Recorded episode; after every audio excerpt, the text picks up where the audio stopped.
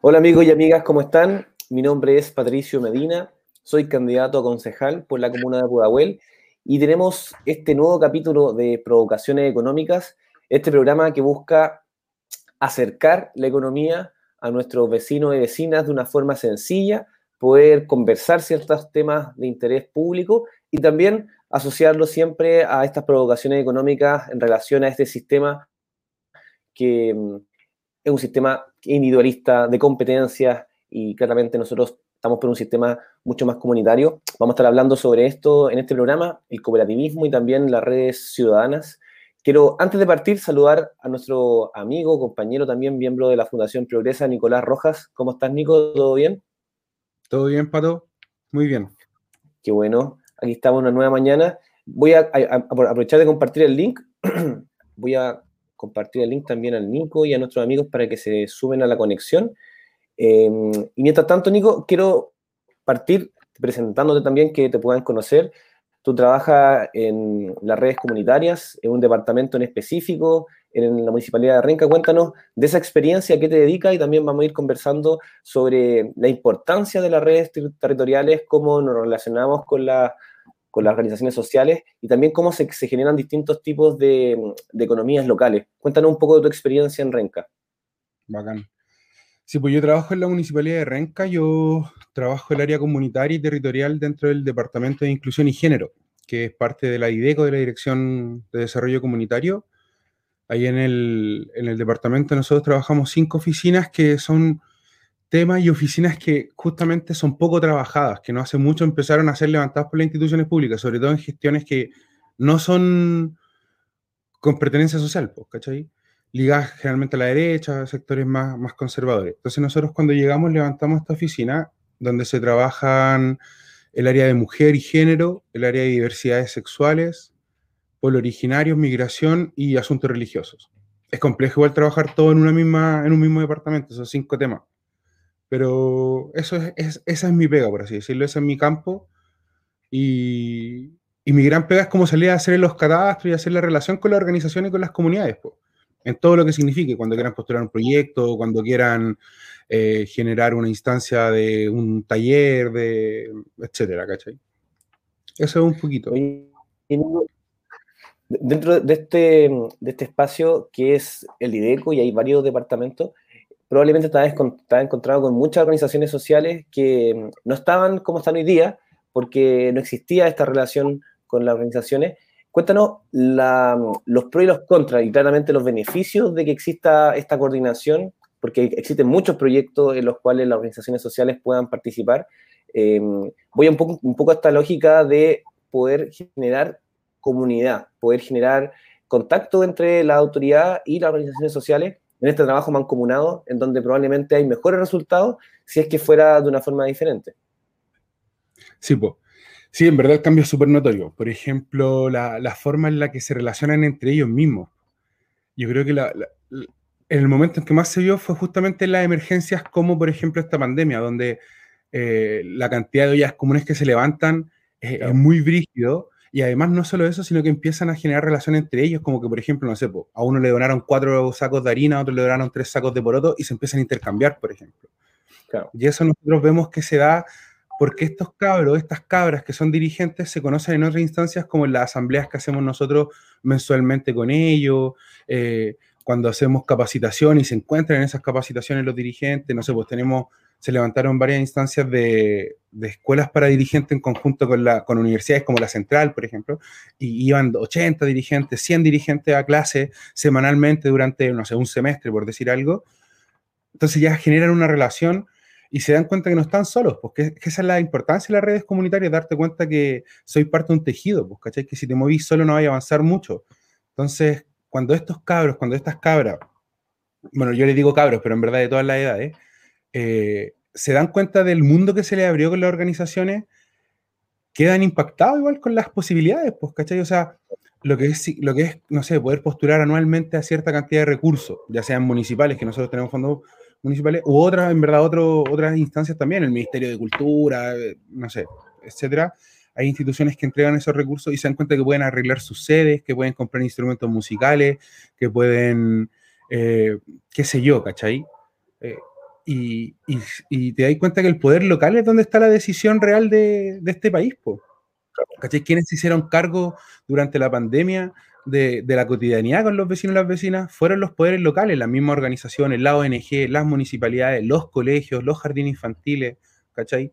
El gobierno central no fue capaz de hacerse cargo de esto y fueron las pequeñas decisiones las que construyeron un tejido de, del actuar, ¿cachai? Eh, desde ahí salió realmente una respuesta, como las ollas comunes, como los operativos de limpieza que hacían los vecinos y de sanitización por los pasajes, cuando iban a comprar la mercadería a los vecinos que estaban contagiados para que no salieran, ¿cachai? Eso es una red comunitaria que ninguna institución es capaz de, hacerse cargo, pues, ¿cachai? No sé, pues una municipalidad no, no, podría, aunque quisiera, por muy bacán que fuera, no lo lograría en esa totalidad, pero los vecinos sí lo logran, pues, porque se conocen en el día a día, porque se encuentran en el pasaje, en la calle. Sí. Entonces yo creo que Estamos Sí, no, Nico, qué, interesante lo que nos dices, porque existe también un, un cambio cultural en este proceso nuevo y también distinto de relacionarse con, las organizaciones sociales, en donde ellos mismos comienzan a asociarse, a generar también proyectos. Y, quiero preguntarte sobre eso. Estamos con Nicolás Rojas, cientista político, estamos hablando sobre redes comunitarias y nuevo modelo económico y, la relación también con, con las organizaciones sociales en este proceso en donde estamos en pandemia, eh, hay un distanciamiento físico de forma obligatoria, pero paradójicamente muchos y muchas se volvieron a encontrar en este, en este proceso en donde se están generando proyectos comunitarios. Preguntarte, Nico, tu opinión también sobre las expectativas de este proceso, eh, lo que nos deja para el futuro. Muchos de los vecinos y vecinas que quizás no se conocían, que producto de la, de la, contingencia se organizaron en ollas comunes, como tú decías, se organizaron también en otro tipo de ayuda, comprar en cantidad, ponerse de acuerdo con más de un vecino, ir a comprar, ahorrar también porque compramos en cantidad generando varias paradojas con respecto al modelo clásico económico que eh, hemos mucho estudiado, que es este, este, modelo individualista de competencia, en donde el beneficio personal eh, prima por el, beneficio colectivo, en donde yo tengo que ser ojalá lo más egoísta y lo más individualista para que el beneficio de este chorreo le llegue a la gente. Entonces, cuéntanos un poco tu visión sobre este cambio cultural que se está aparte de pero también parte de la contingencia y, lo, que, lo que ha pasado en la sociedad chilena en el último tiempo, y cómo lo ves en miras de un futuro. Otros países tienen experiencia con respecto al cooperativismo, a la economía local. Cuéntanos cómo lo ves tú, específicamente en Renca, pero también en otras comunas en donde estamos viendo estos cambios culturales y también de organización social. Claro. Eh, yo creo que tenemos que apuntar desde las organizaciones, desde las instituciones, desde quienes también se dedican al academicismo, tienen que apuntar, tenemos que apuntar hacia nuevas prácticas, ¿cachai? O sea, desde lo económico, por ejemplo, como decías tú, que las compras de nuestros alimentos, las compras cotidianas de nosotros dejen de pasar por el supermercado. Ya sabemos que estamos en un sistema capitalista neoliberal, no, no podemos evitarlo, ¿cachai? Hoy día.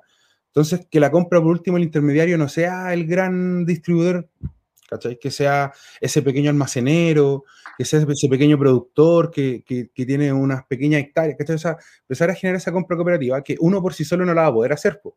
O sea, yo si me voy, no sé, a la sexta región a tratar de buscar alguna verdura, fruta, me va a costar, pues y a lo mejor no me va a convenir, no va a salir más barato. Pero si me junto con todo mi barrio y le compramos eh, por cantidad, sí nos va a convenir, pues, ¿cachai? Entonces, la experiencia que se han ido levantando, que no, son nuevas, ¿cierto? En los 60, en los 70 se muchos que fueron los comprando juntos, ¿cachai?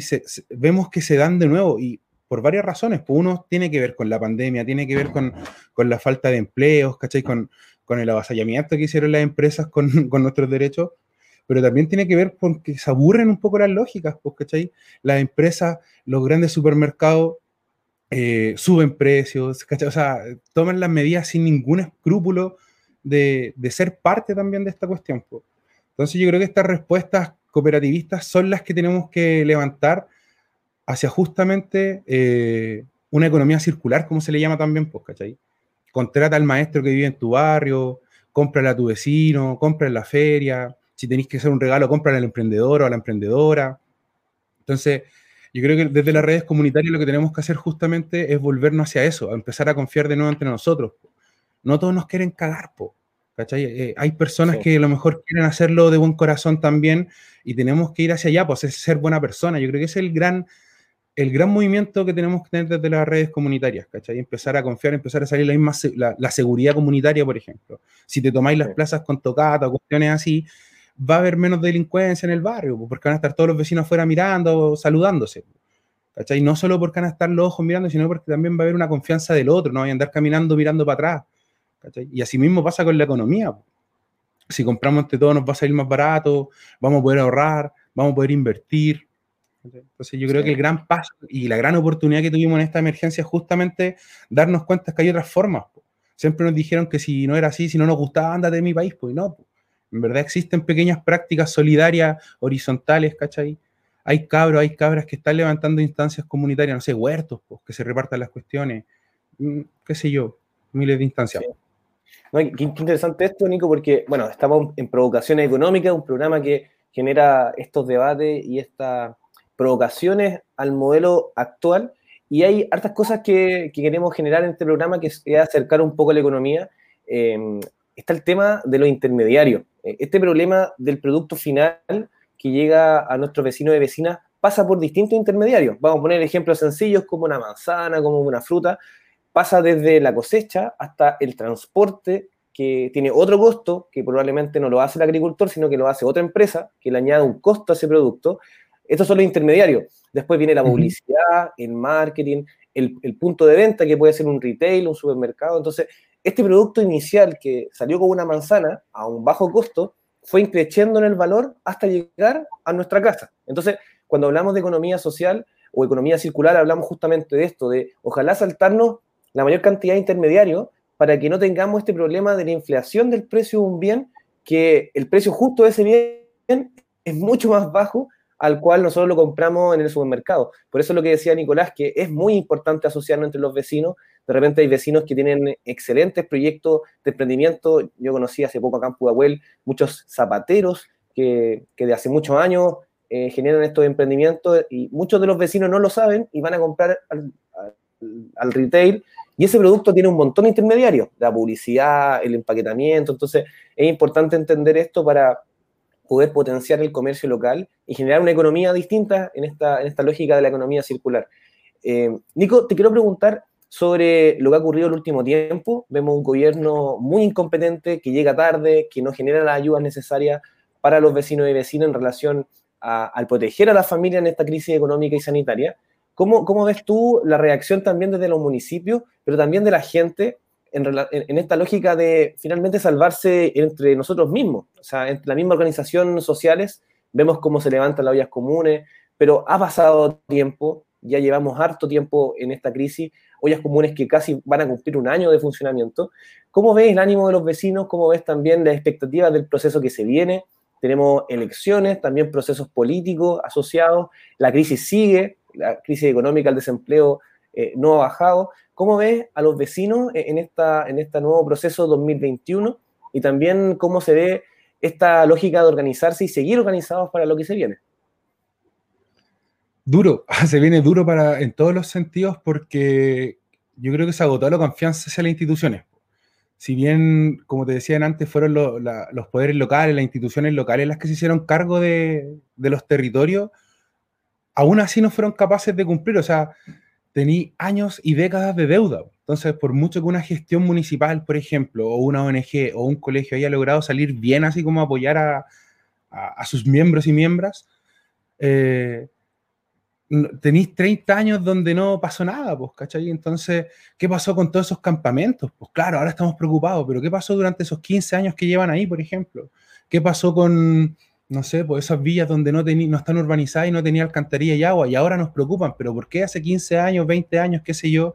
¿Cachai? Entonces, eh, si bien yo creo que los municipios lograron salir, no, no todos, obviamente, hay distintos, distintas gestiones, pero muchas de ellas lograron salir bien, así como en este momento, en esta pandemia, en este último, en este contexto. Em, pucha, ya no es momento, amigo. O sea, ¿cachai? Se cayó un poco esta estructura, hay un momento, hay un proceso de cambio demasiado fuerte. Y eso, bueno, está más que reflejado en los movimientos sociales y en la protesta social también hoy día. La calle está súper distinta como eran las protestas sociales hace 5, 7 años, pues, ¿cachai? No sé, vos tú soy dirigente estudiantil hace varios años, ¿te acordáis también cómo eran esas protestas? Son distintas a las de hoy día. Desde cómo es la parada del vecino, desde cuando hay un corte de calle, cómo responde ese vecino. Primero ya, ya no es solamente eh, la criminalización, ahora te lo cuestionáis, ¿cachai? A ver primero quién es, por qué están. Entonces, este año yo creo que se va a venir súper desde la crítica y desde el cuestionamiento, ¿cachai? Que eso es una oportunidad muy buena, ¿cierto? Porque yo creo que después de mucho tiempo estamos viendo realmente un proceso democrático en Chile, sinceramente. O sea, yo creo que realmente hoy día tenemos una puerta democrática. No sé si la estamos ocupando todavía, pero eh, realmente tenía vecinos y vecinas cuestionándose y postulándose a los poderes, pues. Ser parte de los escaños.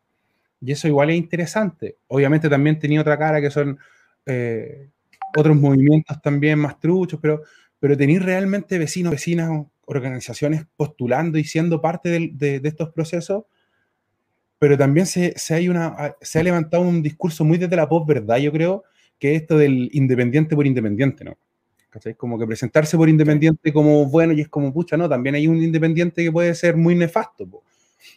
Entonces yo creo que también para los vecinos y las vecinas es momento de que nos empecemos a cuestionar los procesos y los, proyectos políticos, empezar a leer un poquito más las palabras de quienes se postulan a los cargos. O sea, si queréis ser concejal, si queréis ser eh, alcalde o lo que sea, no solo hazlo porque no, yo puedo ser bueno y quiero hacerlo bien, no, pues amigo, tiene que tener un proyecto, ¿cachai? Tiene que ser parte de un proyecto país, ¿cachai? O sea, tenemos que pensar a mediano y largo plazo también.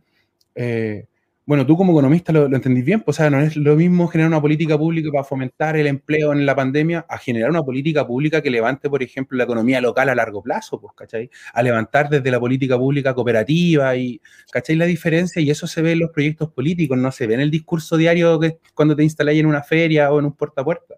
Entonces también yo creo que la organización y los vecinos tienen que empezar a tomar ese, ese camino de la lectura, ¿cachai? En las palabras, o sea, mirar bien a quién, a, quién escuchan. Suena súper extraño, pero a eso me refiero, o sea, observar muy bien antes de, ¿cachai? Pero siempre de la buena, o sea, tampoco como echar, ¿cachai? Hay que saber leer, hay que saber entender estos espacios y yo creo que eso es que los vecinos, que las vecinas, que las organizaciones tomen posición, ¿cachai? Es su momento y en ello están las grandes verdades para los cambios. Sí. lo que tú dices, Nico, es muy importante porque tiene que ver con este proceso de cambio, de cambio cultural, de conciencia, despertar, como le llaman. Yo le llamo revuelta porque tiene que ver con una acumulación de muchos años también de lucha que muchos llevamos en distintos ámbitos. Pero claramente hoy día existe una mayoría, y yo espero que así sea, porque uno nunca puede ver exactamente el resultado, pero yo efectivamente creo que hay una mayoría que se cuestiona cosas que hace muchos años no se las cuestionaban desde la salud, la educación, el sistema de pensiones, pero ahora, como tú dices, incluso más allá, incluso más allá en relación a elegir qué tipo de representante queremos tener. Nos acostumbramos a, elegir el que había. En el caso de Pudahuel, 30 años, siempre el mismo alcalde, nunca hubieron primaria, eh, en una buena hoy día la hay, y levantamos a nuestra compañera Mónica Sánchez en este desafío de un municipio nuevo con el liderazgo de una mujer eh, pero antes no era así, antes no existían primarias, muchos jóvenes dejaron de participar. Eh, esto es un ejemplo, pero en muchas otras localidades y, territorios de Chile ocurrió. Es importante que, el cuestionamiento de los derechos sociales básicos también pueda ir un poco más allá en relación al cuestionamiento de la elección de nuestros representantes y también el cuestionamiento al modelo económico, un poco lo que hemos hablado ahora. No, no es normal que eh, el individualismo, el egoísmo y la competencia sean los parámetros de este sistema. Eh, suena extraño incluso, entonces yo también es importante, me toca hacer clase a, alumnos de primer año de, ingeniería comercial y, hablo mucho de esto, de cuestionar si esto realmente en la realidad se aplica. Mucho de lo que hablamos de economía son abstracciones, modelos que funcionan ceteris paribus, como se dice, todo lo demás constante, pero en una realidad tan diversa, más aún la chilena, esto no es así. Em, Nico, nos quedan quizás poquitos minutos. Saludar a todos los que se han conectado, Patricia, Freddy, María Morales, Pablo Barrios, Cintia, Oscar, Nidia también, eh, y preguntarte en relación a lo que tú ves para el futuro, pero no solamente en, este año, sino que también en relación a cómo ha ido generándose un, un, sentimiento distinto a la hora de organizarse. Yo siento que hoy día, a pesar de la pandemia, a pesar que hay una distancia social, existe mayor ganas de organización organización comunitaria, organización también a nivel vecinal. Mucho de lo que ha ocurrido ahora es que estamos confinados o, con permiso eh, para poder salir, fase 2, fase 3, en la mayoría de las comunas de Santiago. Pero aún así existe organización, vemos que los COSOC siguen funcionando por Zoom, vemos que también existen otro tipo de actividades, programas online, vemos que ha cambiado bastante la forma de relacionarse, incluso muchos jóvenes han emprendido y, generan, y el e-commerce, siguen vendiendo productos, emprendimientos en las redes sociales, en Facebook, en Instagram, ha cambiado harto la forma de relacionarse. Enhorabuena, eh, también hay cosas negativas también porque perdemos el contacto social y físico, pero cuéntanos tu visión en relación a esta nueva forma de organizarse, eh, las redes sociales, lo digital, lo que se viene para el futuro también y cómo eso puede ayudar a no perder lo territorial, pero sí seguir conectado y no quizás digregarnos en este proceso político tan importante que está viviendo Chile. Eh, qué difícil pregunta, porque yo soy una persona muy creedora, muy creyente de que lo territorial, lo comunitario es siempre presencial, ¿cachai? O sea, la gracia de, del trabajo organizacional, ¿cachai? Vecinal, es justamente encontrarse y recuperar la identidad de barrio tomándose los espacios, pues eso creo yo, ¿cachai? O sea, chántale un huerto al paradero, chántale unos libros, esa es mi lógica, entonces, con esto es complejo porque casi, pues claro, podéis mantener reuniones, capacitaciones, talleres por Zoom o cuánta plataforma se ha levantado.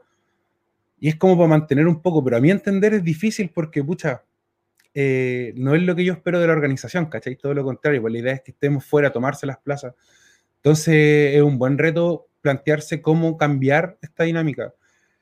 Y yo creo que es, pucha, con la distancia social, pero seguir, pues, o sea, no, no guardarse, tampoco llamando a salir a la calle, me refiero, ¿cachai? O sea, pero, no sé, en mi barrio, por ejemplo, yo vivo en un barrio muy antiguo de la zona norte de Santiago. Durante muchos años, en los 60, en los 70, se hacía una cuestión que se llamaba el Domingo Solidario, y que se trataba de que tú mantuvieras bonita tu fachada. Bárrela, plántale cosas, riégala, ¿cachai? Pero confiando en el que el, el de al lado también le iba a regar y también le iba a tener bonita. Entonces, básicamente construí un barrio bonito a partir de limpiar tu fachada. Y eso fue creciendo que levantaron bandejones centrales, pequeñas plazas de bolsillo, como se le llaman ahora, pero pequeñas esquinas verdes, ¿cachai? Y, y no sé, yo pienso como, esa quizás es una instancia, ¿cachai? O sea, no podemos juntarnos 100 personas en la plaza, pero mantengamos la, la vereda bonita, pues, ¿cachai? No sé, o sea, dediquémonos a plantar árboles, dediquémonos a pintar un mural en algún punto, da poquita gente, ¿cachai? O sea, hay que empezar a buscar actividades quizás más, más focalizadas, pues. No, no estamos en, en momento quizás no, Lo que tú dices, amigo, es, es clave. Sí. No, dale, no. Y eso que tú dices es clave porque, por una parte, tenemos los beneficios de seguir conectados mediante las redes, redes sociales, eh, videollamadas, etcétera. Pero también, y esto yo lo he analizado y, también me gustaría saber tu opinión, el riesgo de recluirnos en nuestras casas y quizás convertirnos en seres más individualistas de lo que ya éramos, producto de este sistema neoliberal que nos, incita a competir, a, la publicidad, al marketing, a, tener una lógica individualista. Entonces, es interesante porque por un lado, vemos que esto provoca que la gente se organice en función de una necesidad, que es alimentarse, organizarse, comprar en cantidad, ollas comunes, lo, que fuera, porque son distintos contextos. Ah, esto a propósito de un gobierno inoperante, como ya lo conversamos, pero está el otro factor, que es que esto de estar más recluidos, más en la casa, más conectados por la red y no físicamente, nos convierte efectivamente en sujetos más individualistas en un futuro. Entonces, cuéntame un poco tu visión, porque tenemos como los pros y los contras. Seguimos conectados, esto genera que la gente se organice en tiempo, en tiempo de pandemia, pero como esto ha tardado harto tiempo y probablemente vaya a seguir, no sabemos cómo va a evolucionar, también está el riesgo de convertirnos en seres más individualistas porque vamos a estar recluidos sin tanto el contacto físico. A veces después de tanto tiempo, a mí me tocó estar harto tiempo cuando estaba esto en su máximo pic de contagio. Eh, a veces uno también se acostumbra a quedarse en la casa, pero ahí está también eh, el riesgo de convertirnos en seres más individualistas de lo que ya era. Chile es un país más neoliberal del mundo. Cuéntanos tu visión y también la experiencia que, que tienes en tu trabajo.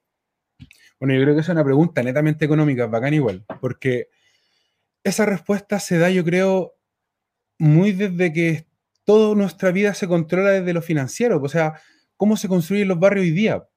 Los barrios container que le llaman, ¿cachai? Los barrios, las comunas dormitorios. Tú llegáis a dormir, no tenías una plaza para ir a juntarte, tu plaza es chica para cumplir para que pases al perro y listo, ¿cachai? No, no tenía esa plaza para ir a juntarte, no tenía ese, ese gran mini market barrial donde se encontraban todos. Y eso yo creo que es justamente algo económico. O sea, yo como digo, vivo en un barrio muy antiguo, que tiene, no sé, 80, 100 años de antigüedad este barrio, ¿cachai? Y, y te das cuenta que, no sé, pues mis papás se criaron acá, mis abuelos se criaron acá, mis bisabuelos se criaron acá, pues. Entonces yo camino por la calle y conozco amigos que mis papás son amigos de sus papás, ¿cachai? Y somos medios primos, qué sé yo, porque toda la vida gira en torno de este mismo territorio. Eh, entonces lo que decís tú, nos encerramos los edificios nuevos, pues, ¿cachai? Estos condominios de 20 pisos, qué sé yo, la máxima expresión de comunicación que tenía el minuto y medio del ascensor. Y, es súper denso. Hola, buenos días, chao, que esté bien. Entonces no, nos quitan eso porque llegáis cansados, porque llegáis estresados, porque el metro va lleno, porque la micro está llena. Todo está hecho para producir, pues, ¿cachai? Nada de lo que nosotros vivimos en el día a día está hecho con sentido. Ninguna de nuestras decisiones, ninguna de nuestras acciones está hecha para entregar algo más, ¿cachai? Como para prevalecer con una idea. Todo está hecho para que pase, para que pase, para que pase, ¿cachai? Eh, porque, claro, no podemos salir a, a, una plaza, pero el metro está lleno y da lo mismo y no hay contacto físico, ¿cachai? Entonces ahí vais, vais cachando que todo es económico, y ese yo creo que es el gran riesgo. Hoy día, por ejemplo, el, trabajo, el teletrabajo lo estamos manteniendo nosotros, con nuestra casa, con nuestro internet, con, a lo mejor te pasan el computador y el teléfono para que llame, pero sigue siendo tu espacio, tu tiempo. O sea, hoy día tú estás 24 horas en tu oficina, ¿cachai? Estáis con pausa o no, pero estáis 24 horas en tu oficina. Y ese yo creo que es el sueño más grande que ha tenido el neoliberalismo. Nosotros nos hacemos cargo de nuestras mismas obligaciones. Entonces yo creo que es el gran riesgo y por eso eh, tampoco hay que hacer un llamado irresponsable, decir, salgamos a la calle. No, pues, obviamente no, porque estamos en una pandemia, porque está difícil la situación como sanitaria, pero tampoco tenemos que encerrarnos, ¿cachai? O sea, hay que buscar una forma, no sé cuál, eh, todo esto ya recién un año y algo, hay que pensarlo, qué sé yo, pero ¿qué hacemos? Po? ¿Qué hacemos para no caer en el juego del neoliberalismo de, de encerrarnos completamente en nosotros, en nuestro núcleo? ¿Cachai? Como bacán que compartamos con nuestra familia, pero necesitamos también un entorno más, más allá, ¿cachai? Hay un mundo más allá afuera. Entonces, el gran riesgo es que caigamos en el juego total del neoliberalismo y estemos tan convencidos que después no podamos cambiarlo también. Sí. Entonces, por eso yo creo en estas pequeñas prácticas solidarias cooperativas, para que nos mantengamos vivos en decir, no, pues no se puede de otra manera también. No siempre tiene que ser así. Claro. Qué interesante, Nico. De verdad que eh, lo que estamos conversando es algo muy importante porque tiene que ver con, tú lo dijiste, el gran sueño de este sistema extremo neoliberal en nuestro país es justamente que los sindicatos, los, derechos laborales, ojalá estén lo más sometidos posiblemente. Y hoy día vemos cómo estamos, como tú dices, auto sustentando nuestro propio trabajo mediante el espacio físico, el internet, la luz.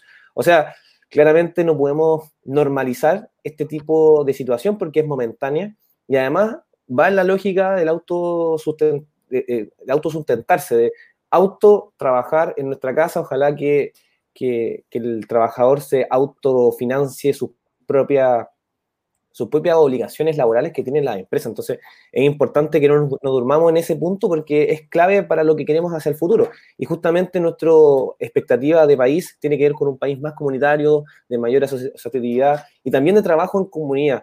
Así que qué importante ese punto en este, en este programa del día de hoy, donde queremos, quisimos hablar de redes comunitarias, de redes territoriales y también expectativas del nuevo modelo económico junto a Nicolás Rojas, cientista político, también miembro de la Fundación Progresa, Nico, para despedirnos también y darte las gracias por estar hoy día con nosotros. Algunas palabras de cierre, despedirte de nuestro amigo y también sensaciones que te quedan de esta conversación que a mí me generan hartas, hartas conclusiones. Por un lado, eh, este sentido de organizarnos, de seguir conectados, de cómo el sistema neoliberal también en estas contingencias toma sus oportunidades. Esto de ser seres más individualistas, de trabajar en nuestras casas, es algo que tenemos que estar alerta para lo que se viene en un futuro. Eh, rescatar la necesidad de estos espacios, yo creo, Pato. Yo creo que tienes tú un espacio muy interesante de conversación semanal con, esta, con este programa y, es bacán que se repita siempre mucho tiempo. Y, yo creo que es resaltar desde este espacio y de estos espacios las prácticas solidarias. Yo creo que eso es, ¿cachai? Darnos cuenta que no estamos solos y que al lado alguien puede necesitar un, un empujoncito, ¿cachai? Entonces eso, yo creo que eso en todas sus esferas si lo llevamos a, la cultura, a la política, al deporte, a, la economía, ¿cachai? O sea, hagámoslo bien nomás, po. Eso.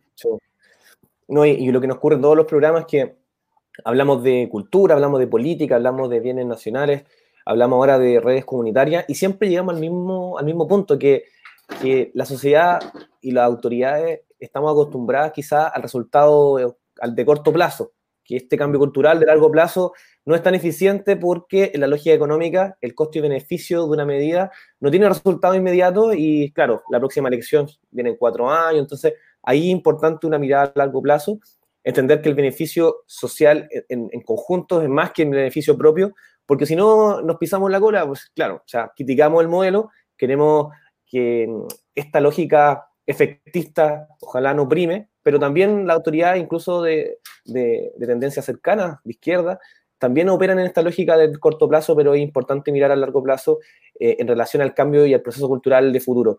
Eh, Nicolás Rojas, te quiero agradecer por estar hoy día con nosotros en Provocaciones Económicas, en un nuevo capítulo en donde estuvimos hablando de redes comunitarias, las redes territoriales también, y cómo en tiempos de pandemia y en miras del futuro podemos aspirar a un nuevo modelo económico. Hablamos de cooperativismo, la asociación entre vecinos y vecinas para comprar en cantidad, para también generar un beneficio social mayor. Em, agradecer a todos los que se conectaron y nos vemos en un próximo programa de estos domingos de provocaciones económicas permanente ya acá en, mediante las plataformas del Partido Progresista y también de la Juventud Progresista. Gracias, Nico. Nos vemos. Que estés bien.